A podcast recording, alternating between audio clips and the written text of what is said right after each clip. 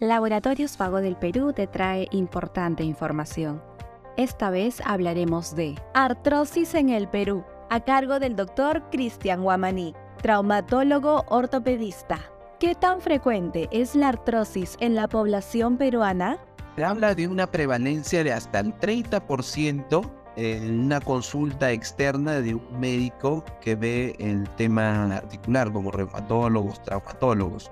Las zonas que más se afectan de artrosis, de lejos está la rodilla, seguida de la mano, la cadera, la columna y el hombro. Ese más o menos es el, orden. ¿Cuál es la causa de la artrosis? La artrosis, eh, como ya mencionamos, era la destrucción o el daño sobre el cartílago.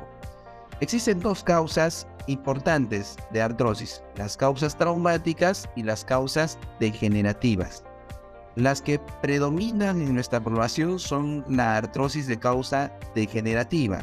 Producto de la edad se va destruyendo este cartílago y eso causa artrosis. Pero también hay un grupo que hoy en día ha ido aumentando en el tiempo, que son las causas traumáticas. Y no necesariamente deben ser traumas eh, como de un accidente, si bien es cierto, yo puedo tener un accidente, me atropelló el carro, me produjo una fractura en la rodilla y producto de esta fractura empecé a hacer artrosis.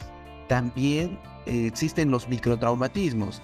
Eh, gente que trabaja estibadores nuevamente, que está cargando peso todo el día en un puerto o en un terminal. Sabemos que van a someter a sobrecarga a su columna, a sus rodillas y esto va a promover en el tiempo que presente artrosis de una manera mucho más temprana.